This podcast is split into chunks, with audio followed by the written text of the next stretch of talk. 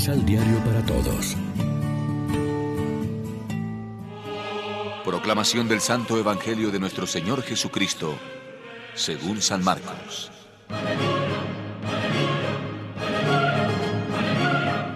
El primer día de la fiesta en que se comen los panes sin levadura, cuando se sacrifica el Cordero Pascual, sus discípulos le dijeron, ¿Dónde quieres que vayamos a preparar la cena de Pascua? Entonces Jesús mandó a dos de sus discípulos y les dijo, Vayan a la ciudad. Les saldrá al encuentro un hombre que lleva un cántaro de agua. Síganlo. Y donde entre, digan al dueño de la casa.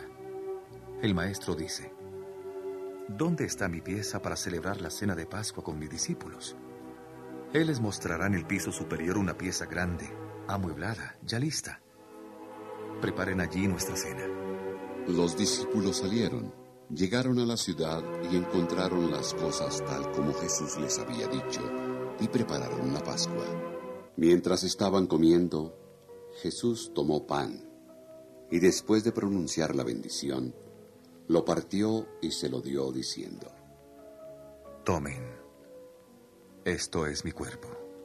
Después tomó una copa, dio gracias, se la entregó todos bebieron de ella. Y les dijo, Esto es mi sangre, sangre de la alianza, sangre que será derramada por una muchedumbre. Sepan que no volveré a beber del jugo de la uva hasta el día en que beba vino nuevo en el reino de Dios. Una vez cantados los himnos, se fueron al Cerro de los Olivos. Lección Divina. Amigos, ¿qué tal? Hoy es domingo 6 de junio. Celebramos la solemnidad del Corpus Christi, el cuerpo y la sangre de Cristo, y lo hacemos de la mano del pan de la palabra que nos ofrece la liturgia. El último encuentro de Jesús con los discípulos se desarrolla en el ambiente solemne de la tradicional celebración de la Pascua. El contraste es muy grande. Por un lado, los discípulos que se sienten inseguros y no tienen nada o no entienden nada de lo que sucede. Y por otro lado, Jesús tranquilo y señor de la situación que preside la cena y realiza el gesto de partir el pan invitando a los amigos a tomar su cuerpo y su sangre. Este es el sacrificio que nosotros presentamos una y otra vez al Padre y con el que entramos en comunión en la Eucaristía. El sacrificio de Cristo en la cruz, que no ha terminado porque está presente en Él mismo y que nos ha encargado que celebremos en el memorial de este sacramento. El sacrificio de Jesús no se repite.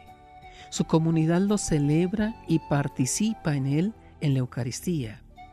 Cada vez que celebramos este sacramento se actualiza el acontecimiento salvador de su Pascua, su muerte y resurrección.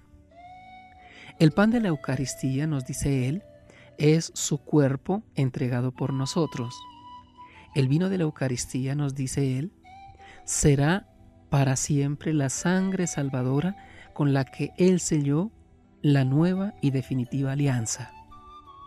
Marcos no añade la expresión de que la Eucaristía es el memorial de Jesús, pero sí lo hacen Lucas y Pablo en sus respectivos relatos.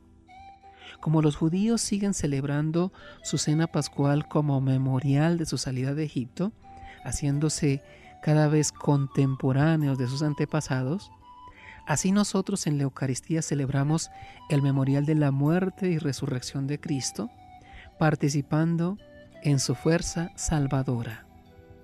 Reflexionemos. ¿Qué significa el gesto de Jesús cuando parte el pan diciendo, tomen y coman, esto es mi cuerpo que se entrega por ustedes?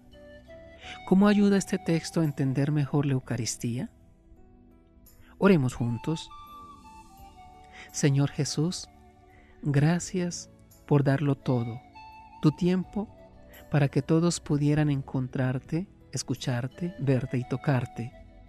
Tu palabra, para que todos oyeran la noticia del reino y de la vida nueva.